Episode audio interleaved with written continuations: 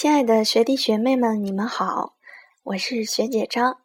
非常感谢大家能够静下心来仔细的收听我现在正在录的这个荔枝电台的一期节目。这期节目呢，主要给大家介绍一下我的三支一扶面试经历，希望能给正在为面试而发愁的你们提供一些帮助和借鉴。我的介绍将会从七个方面展开。第一部分，得知镜面的惊喜。还记得是在二零一四年七月初的某一天，那是我在参加笔试之后的两个星期之后了。我除除了在准备三支一扶这场考试之外呢，还。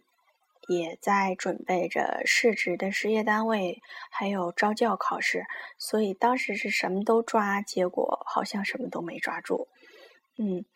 嗯，当时呢，我是正在一个招教的面试，不是招教的笔试试听班，在别人的培训班里蹭课，呃，突然就收到了学霸刘给我的一条短信，他说。亲爱的，恭喜你进面试了！哇，我当时真的特别的惊奇，就不敢相信自己真的能进面试，因为之前的考试次次都是当炮灰，已经无力再吐槽了那种。所以当我看到这条短信的时候，嗯，本来还心不在焉，自己的精神一下子就集中起来，立马拿起手机，也不管老师在上面讲什么，就开始。登录网站，然后查询自己的分。然后当确定了这个消息之后，就是各种百感交集，反正就是挺高兴的，因为是第一次进面试。相信现在已经进面试的同学们，你们是不是也有这种感觉，为自己进了面试而有那么一点点骄傲呢？这个是应该有的，因为你们之前付出了，这是大家应得的奖励。两个环节，你已经战胜掉别人一个环节了，所以在你面试这个环节自己再加以努力的话，说明你这场战争就已经胜利了。第二部分，我要介绍在得知进面试之后上岸的这些朋友们给予我的一些帮助。知道进面试了，所以肯定会。想尽各种办法来让自己全身心的去，嗯，准备这一场面试，要从各个方面的搜集资料。而，嗯，学霸刘呢，也正是我的好闺蜜，她是去年考上的，不仅在笔试的时候给了我很大的帮助和指导，而且在进面试的时候呢，我也特别的感激她啊。后来也请了她吃很多很多次饭。嗯，进面以后，这个学霸刘作为去年上岸的朋友，他和他的同一批进到这个三支一扶，嗯，服务岗位的一些同学，就开始致力于辅导我们第二年考试的人，因为之前没有过辅导的经历，所以他们是，嗯。免费的给大家进行一些辅导，当时也是加了一个 QQ 群，所以我们在里面有面试，然后有笔试，然后进到面的试的同学呢，就直接在鹤壁碰面了。嗯，他们找到了一个美术的辅导教室，然后作为借用，在里面首先是碰面一下午，大家互相熟悉交流，开始模拟。面试环节，一个一个的敲门进去，然后，嗯，看一下你自己本身的水平有多少，然后根据每个人不同的水平提出建议，紧接着开展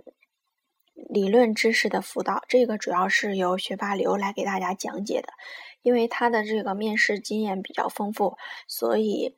而且他也经受了一些很多面试专家的。指导过，所以他把他已经有了的自己一套的知识传授给我们，从理论到细节，一点一点的都在跟我们讲。比如说，面试你回答问题，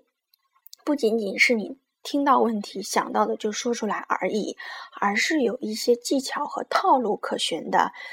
嗯，像他讲过的这个面试。问题一般就分为五类，所有的问题都离不开这几种类型。每一种类型答题都是有它的套路可循的，所以这个在后面我们的辅导当中也会给大家讲。这是这些理论上的。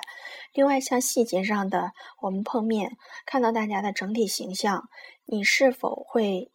这个面试一套流程完整的从进门到出门，你的。手该怎么放？你的腿该怎么放？然后你该怎么做？怎么跟考官打招呼？什么时候最是最恰当的时机？啊，这些所有的东西都给我们讲到了。这是上岸朋友对我们的帮助。这样的见面大概有三四次，因为他们是在工作当中的，所以没有集中大量的时间来给我们讲太多，所以这就。提到了我要讲的第三部分，因为我个人不满足于目前他们给我的这些帮助，想要更加的提升自己，所以我选择了加入到某个培训机构进行强化学习。我们在鹤壁，因为人比较少嘛，形不成一个班儿，所以我是加入到了另外一个安阳的整个培训班里去参加。他们的面试强化，当时报了好像是三千九百多，将近四千块钱，说是包过，呃，是就是这个协议班，如果你过了钱就给他们了，如果不过就退款这样子的，包吃包住在那里那个宾馆里，就闷了三四天。当然，在这其中，我也学到了很多知识。我的成功也离不开这些机构给予我的帮助。比如说，在那里有老师会花两三天的时间给你讲解理论，就是前面提到过的某种类型的题应该怎么去答。还有同学习的一些同学们，甚至是战友。最可笑的是，我们在那个班里。有濮阳的，有安阳的，有鹤壁的，有浚县的，呃，鹤壁的还有华县的，其中有一个岗位只招收一个人，然后在里面一比二的比例，这两位同学都报进来了，他们俩就是竞争对手，而且同报了这个班，两个人其实当时挺尴尬的，但是他们的心态摆的都比较好，我自己努力了，而且我也能够看到我的对手是什么样子，反倒是心里有谱。所以他们都在努力，嗯，当时我们在那个班里的同学都是非常朝气蓬勃的一种，没有人去混日子，没有人抱着打酱油的心态，大家全部都是集中精神的在和老师交流，和同学进行交流。两个人一个房间，我的同宿舍的美女姐姐也特别的优秀，我所以我们互相学习到了很多东西，不仅是在嗯那个讲堂里。去交流到宿舍里，我们也互相一起去训练，就这样子进行了三四天的强化。所以我的现在好多面试的经验，包括在接下来的语音班要给大家讲解的，也离不开这些机构给予我的帮助。所以我们说，个人有一些被面试辅导的经验，那么接下来再传达给大家的话，肯定是嗯，会取长补短，去其糟粕。取其精华，把最要点的部分传授给大家。当然，这里要给大家提一些这个培训机构的弱势，不是炫耀自己怎么好啊。当时我的感受也是，在前，因为只有三天时间，有一半的时间他们讲的东西都是所有面试通用的，公务员结构化面试都通用的，没有针对三支一扶。这是我们当时很多学员都很气愤的一点。就是你给我讲的这些，所有的面试都通用，那么我的三支一扶应该怎么办？他们提供的一些讲义材料都是通用的，没有针对三支一扶的，包括他们的那个试题卷子，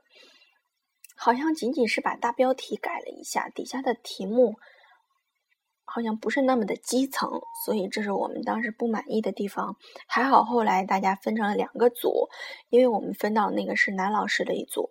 他的一些。技能真的让我们特别的佩服，所以学到了很多，包括怎么训练自己的学生，所以我们都运用到了这一次的语音班里。那么第四部分我要讲的是，在领面试确认单中的曲折。当时我在外地培训，突然打电话说了：“啊，我们要某一天你们所有参加面试的人过来人社局领取你们的面试确认单，要需要带什么什么证、什么什么证件。”我是听到了这个电话，就跟辅导机构请了假，一下午的时间坐车往返，特别的紧张。最可笑的是，我在去。领面试确认单的路中，一个小时的车程，走到一半的时候，我想起了我的身份证没有带，还在宾馆里，所以当时又半路下车，又跑回去，又跑过来，又让母亲在下车的地方接，为了最快速的赶在下午五点半之前去领面试确认单，否则我的面试资格就取消了。哎呀，心惊胆战的一个小曲折，这里就提醒一下大家。需要领面试确认单的，一定要准备好自己的各种资料，在出门之前就确认一下，不要再像我一样 奔跑。好了，要讲的第五部分是面试的前一天，从培训机构出来，离呃回到家离面试也就剩一天时间了。而且在那一天上午，我还要去参加本地的一个招教考试，也就是说只有一下午的时间。上午参加完，嗯，因为我们前几天的这个魔鬼训练，在培训机构晚上要练到十点钟。真的没有大家想象的那么简单，你自己看一看讲义就好，然后会说就好，不是的，我们要反复的进行一模、二模、三模，每个人轮流上场，所有的学员都是考官，然后你自己要站在他，要坐在他们的面前，就是正儿八经的完成十五分钟到二十分钟的答题，所有的流程都是按照这个。面试的环节走的，我们就这样反反复复的练，反反复复的练，练到晚上十一到十二点钟，所以特别的困。第二天上午我去参加招教考试，整个人的精神状态就是迷迷糊糊的，当然最后的结果也是没有考上。然后中午呢就去，因为自己心里特别的忐忑，想要验证一下自己的结果，就中午趁学霸流上班休息的时间，跑到人家单位，在人家办公室，然后。还穿着自己第二天要面试的正装白 T 恤，就银行银行人的这个打扮穿衣打扮，套裙、黑皮鞋、丝袜，就这样到了他的单位，给他也是让他当我的考官，反复的练了两三遍，自己才放心。回到自己家中，下午是补了补觉，然后还是害怕，心里就。扑腾扑腾扑腾的跳，因为没有经历过面试，就特别的紧张。把我妈还有我男朋友全部喊来当我的考官，听我给他们一遍一遍的答题，或者给我一些指导意见。因为自己的紧张，会到答题的半中间儿就卡壳，卡的特别严重，想不起来第二句话要说什么，所以对我的打击特别大。所以那天晚上。我又自己练到了八九点钟、十点才洗漱睡觉，因为第二天要面试，确实不敢再看书看到太晚。嗯，这是面试前一天。第六部分我要说的就是面试当天。当天早上起来化了淡妆，吃了一点早餐，然后妈妈就是骑着车把我送到了面试的考点。我们在鹤壁是人社局的。工作地方的大楼，在楼下集合，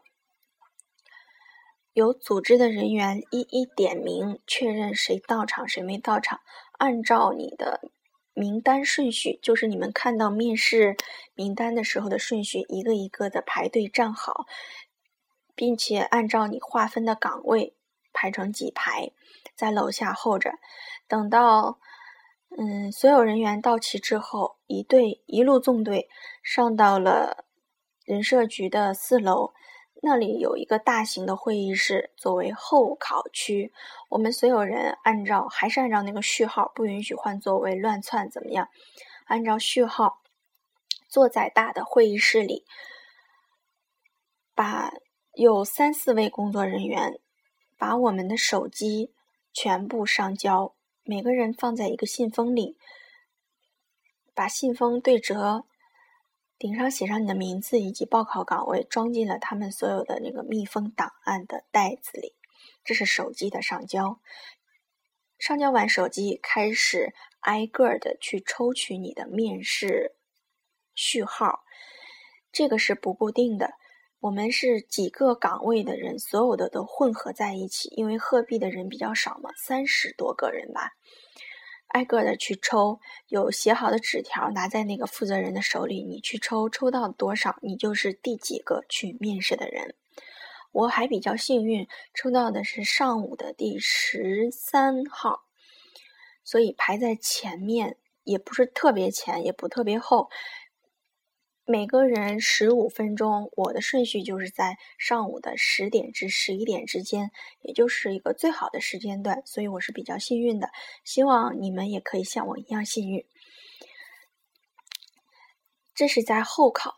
其他人由一号挨个进去，一个一个的，我们在后面等。等的过程中，大家是可以相互交流的。当然，这期间是有很多诀窍的。有人会拿出面试的资料摆在那里，让你看到，哇，人家有好多好多资料，一定准备的比我更充分，所以你就会紧张呀什么的。千万不要有这种，那也许是别人的一个伎俩而已，就是让你紧张的伎俩。另外还会有其他人认为自己准备的特别好，会跟你交流。啊，那个题应该怎么答啊？我跟你讲啊，我在哪哪培训过，我之前公考我都进了面试了，我这个国考都进面试了，我们遇见了多少多少奇葩的人，我跟研究生都 PK 过，怎么样？给你大讲特讲他的经历，你会觉得哇，我什么都没经历过，人家应该特别强，你会感觉到他的口才能力特别的好，这个时候自己也不要害怕，也许也是他的伎俩而已。你只需要淡定的坐在那里，你也可以去和别人交流，放松心情，不要想太多关于考试的事。也可以按照你复习的那个章程，翻开你自己的笔记，把你所有的答题思路再一一整理一遍，这是最好的放轻松的方法。不要想太多其他的，喜欢交流就去和别人说，去聊；不喜欢交流的就坐在那里自己静静的看就好。这是候考区的场景。当被叫到我这一号的时候，会到候考区的门口照相，再次确认你的信息，拿着你的抽到的序号，会有一位工作人员带领着你慢慢的下楼。人是不走回头路的，我们考试也是一样的，下到三楼，坐在。嗯，就是那个考场的门外等候，里面的人说什么你都听不见。当他出来的时候，你可以敲门而进。这个时候开始你答题。再说一下我答题，进去以后，按照所有之前准备好的经历和自己想象当中的都一样，考场的布置、考官的设置、计分员、计时员的位置都是一模一样的，所以心里特别的坦然。嗯，我们是采取的听题。逐一答题，一道一道的听，听完就答，然后下一道题，然后再答。这个过程当中也是有技巧的，具体的怎么答、怎么回答啊，怎么感谢，在我们的语音培训班里都会讲，希望大家加入我们。嗯，答题的这个问题的主考官是一位年龄比较大的女士，应该是个女领导，我感觉说的一口河南话，我当时就有点小崩溃。嗯，还好比较有亲和力，他一直在对着我笑，应该也是让我放松。其他的坐着一排考官就是低头为你打分。当我在答题的时候，我说出了一句非常嗯亮有亮点的话，当然这些话也是在我的朋友给我的帮助，了解了一些这个时政热点嘛，提到了这一句。亮点的时候，其他的有三四个考官都抬头看我，好像认为我很有学识的样子，所以我当时就完全放松了下来。后面侃侃而谈，没有卡壳的迹象，没有我前一天那种紧张的状态，所以我还是特别幸运的。然后，这是我答完题啊，非常有礼貌的鞠躬、送礼、合笔，向考官点头致谢，最后走出了考场，又有一位工作人员会为我指路啊，你到下面下一楼的那个什么什么等候分区去等就行了。当我进到后分区的时候，哇，里面有十几位已经考过的人都在坐在那里，在沙发上吹着空调，大家喝着水，有免费的这个矿泉水喝。大家都在聊天，聊刚才怎么怎么样的经历。有的人就是一把鼻涕一把泪，哇，我这次惨了，我什么都不会。然后有人说答到一半答不下去了，还有人说我答完两题的时候，就有人给我提示时间已经到了。这个时候我心里就暗自高兴了一下，我知道我赢了，因为他们都没答好。嗯，接下来就是午饭时间，因为大概进行到一半的时候，已经到。嗯，十二点了，会给你提供午餐。我们是包子加豆浆，还挺好吃的。大家在那儿吃的都挺带劲儿。可是楼上的人就没有那么幸运了。听他们后来午饭后考完下来的人说：“哇，我们在上面吃包子的时候，闻见那个腻味儿，就再也吃不下去了。”根本就咽不到肚里，自己紧张的手心儿都出汗，又饿但又吃不下去的那种感觉，特别的崩溃。当他们考完以后下来，嗯，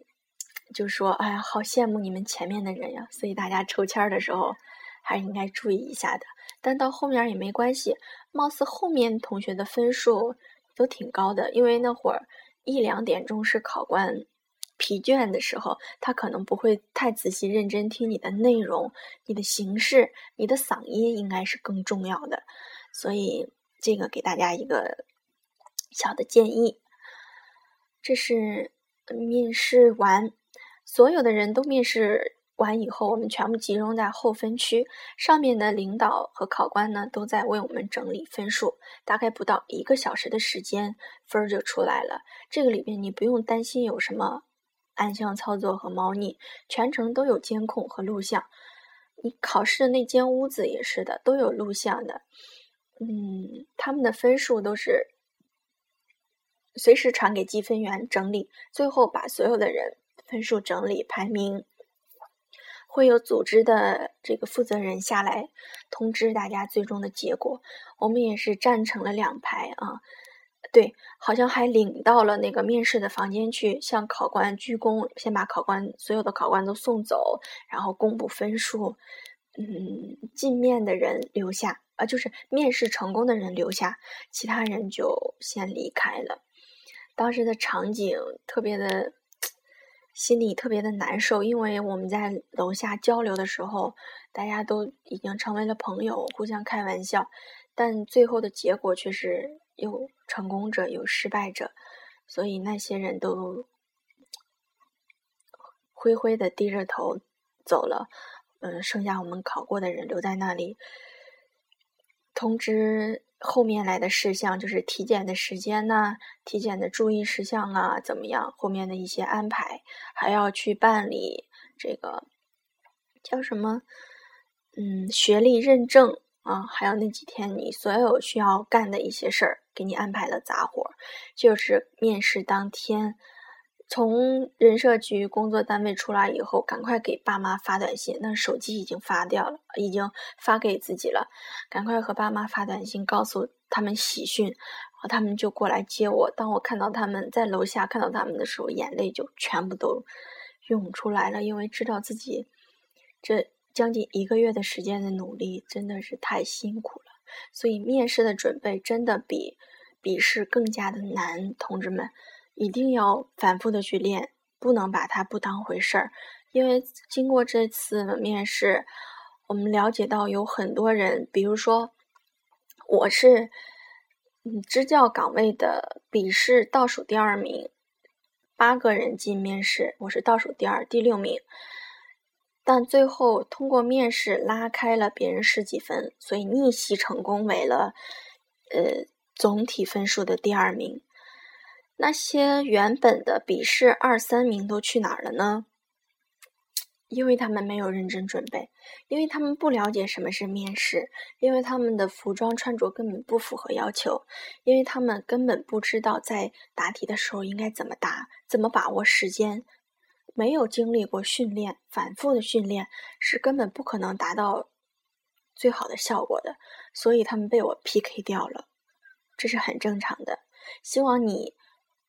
不要成为那样的人，不要给别人机会把你给推掉。这是面试当天。第七部分我要说的就是自己的一个总结，也就刚包含了刚才简单提到的，大家一定要认真的对待这一次面试。三支一扶的各种福利性的政策应该有所了解了，我在培训群里也曾经发过。这个你不管看好不看好它，你都应该去经历这样一次面试。你也可以作为一份保底的工作。有人认为两年啊，工资那么低，分配的地方也不一定好。但是我想跟你说，很多人连去面试的机会都没有，连去分配到这些偏远的地方的机会都没有。你有了，你有一份保底的工作，你两年以后有编制，在定编的时候，你到定到哪里还不一定。如果你有能力，你可以去，嗯，怎么说呢？去用你的能力与你家人的关系帮你定到一个好一点的地方，这也是有可能的。而且在这两年当中，你定编了，你是有两年的工龄的，你也不用有实习期。而且两年当中，你的就业报到证、你的人事关系都不会被收走，你可以去报考任何你想再考的考试，所有的都不影响，何乐而不为呢？所以有这次机会，希望大家珍惜，能珍惜，希望你们努力，最后的结果一定是好的。如果大家相信我们，希望加入到我们的学姐培训语音班当中，让我们给你更好的指导，让我们用我们的经验和经历，用我们的嗯第一手的资料，还有最精华的部分传授给你，帮你成功，助你上岸。谢谢大家收听，有问题继续咨询，再见。